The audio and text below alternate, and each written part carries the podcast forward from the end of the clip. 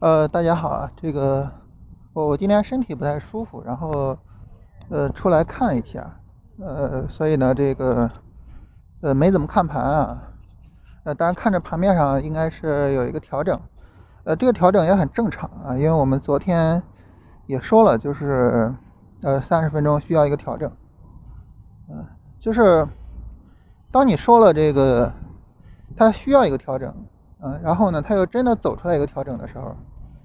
这个时候对于我们来说比较重要的，不是说，呃，我们去嘚瑟啊。你看我看对了，很多分析师在做分析的时候都经常使用那句话，正如我之前所说的，嗯，其实这个不重要，重要的是什么呢？重要的是当这个调整出来的时候，无论你是提前把股票卖掉，还是你保持持股的状态，你的心理状态都比较好。所以，其实为什么我们要看大盘呢？我们要去分析行情呢？呃，操作本身是一个，是吧？但是呢，它并不完全说是跟这个操作有关系的。还有一个非常重要的方面，就是它跟我们的心理是有关系的。你心态能比较稳，是吧？嗯，那这个时候呢，比如说你知道它有回调，你可以借机去调一下仓位。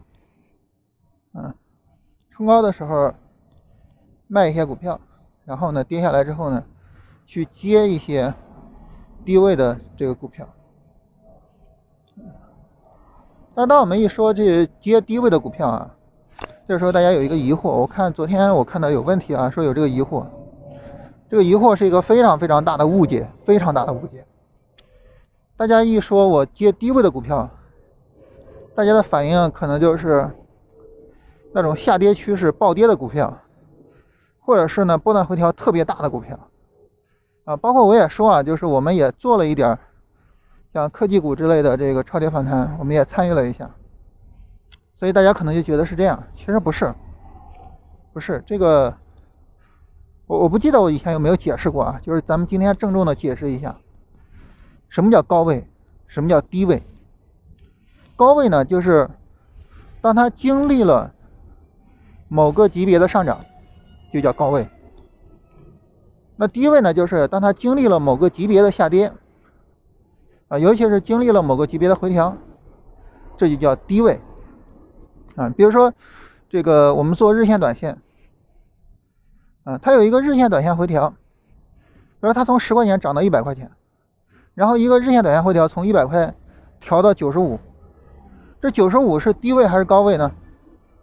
啊，我我们对着这个十块钱一看，我的天，这太高了吧？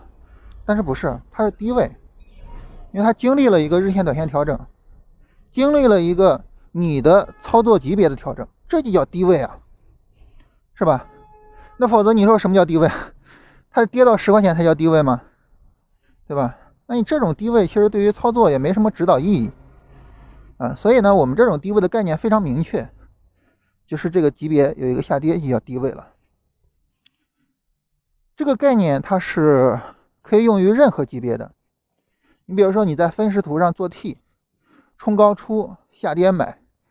什么叫冲高出啊？有一个一分钟的上涨，嗯，大盘连续涨了半个小时了，这就叫冲高啊，这就叫分时图级别的冲高。反过来呢，大盘跌了半个小时，或者大盘跌了一个半小时了，这就是分时图级别的低位。你不要总想着说大盘跌到两千点才是低位，是吧？哪那么回事儿？所以呢，我们跟大家解释一下这个概念啊，什么叫低位，什么叫高位，我们明确一下。当我们明确了呢，它对于我们的操作就有一个明确的指导意义，是吧？这个时候呢，呃，分时图的高位我们也不会去追，那当然日线高位你当然就更不追了，对吧？反过来呢，它只要有一个下跌，我一看下跌力度不大。我就不害怕了，我就不害怕追高了。这个时候我就是在低位买的，我追什么高啊？不是追高。所以这个概念呢，它的指导意义就非常的明确。好，今天呢就跟大家聊一下这个概念啊，因为呃也不太方便去看大家的问题，所以我们就不讨论别的问题了。